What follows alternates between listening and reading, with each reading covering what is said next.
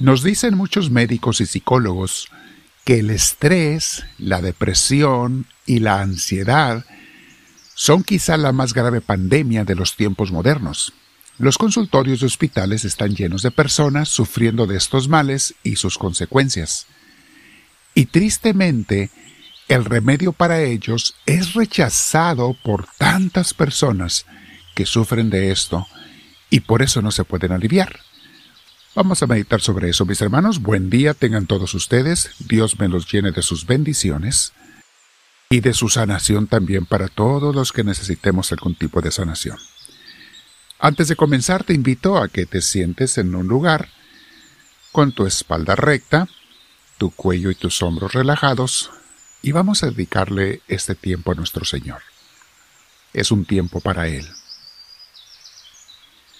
Comenzamos respirando profundo, tranquilamente. Si puedes, ya sabes, cierra tus ojos. Volvemos a respirar profundo con mucha paz. Nos llenamos de Dios y dejamos que sea Él el que nos llene de esa paz que Él sabe dar. Pero también invocamos al Espíritu Santo porque le pedimos su inspiración, su luz y su ayuda.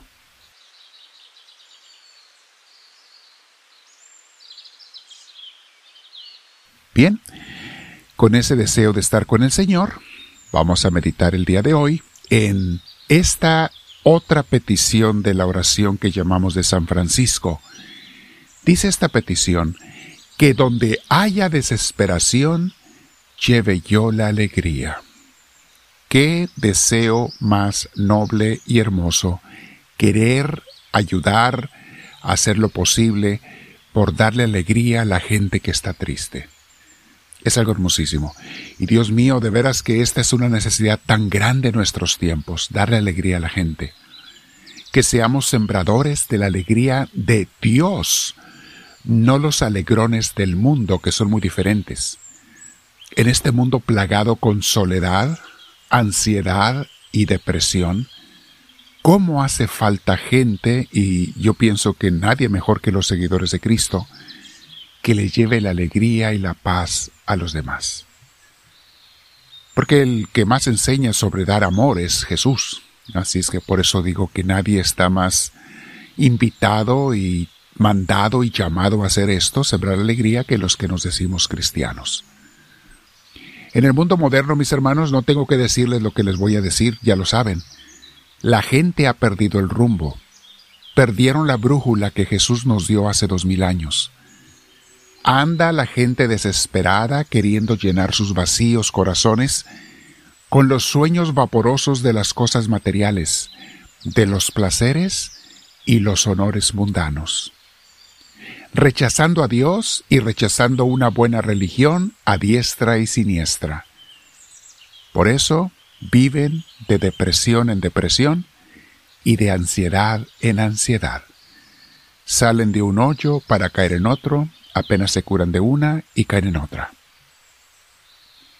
Cabe ahora mencionar las palabras tan sabias de San Agustín en su libro Las Confesiones, libro que les he recomendado muchas veces que lo lean. Lo encuentran hasta gratuitamente en línea, en audio, en YouTube, o lo pueden bajar en digital, forma digital. Y dice San Agustín estas palabras tan hermosas que repetimos seguido. Señor, nos hiciste para ti, y no estaremos felices hasta encontrarte otra vez a ti.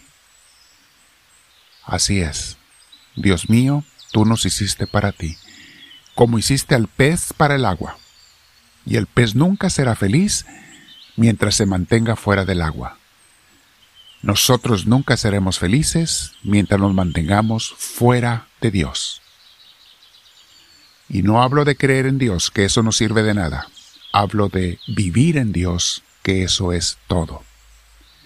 Ahora más que nunca, mis hermanos, urge que los discípulos de Cristo, no los creyentes, sino los que de verdad lo siguen, seamos portadores de la alegría de Dios. ¿Cómo hace falta eso? No tenemos que estar nosotros 24 horas al día alegres y brincando de gusto, eso es irracional y no es natural ni saludable. Pero sí debemos estar llenos de la paz de Dios y de su gozo sereno, el gozo que tienen los que tienen a Dios en su corazón. Es allí donde radica la fuente de la alegría perenne, no de los alegrones momentáneos y pasajeros que dan los placeres y las cosas materiales. No hay alegría de Dios, mis hermanos, si no hay la paz de Dios. Y no hay la paz de Dios si no vivimos en el Espíritu de Dios.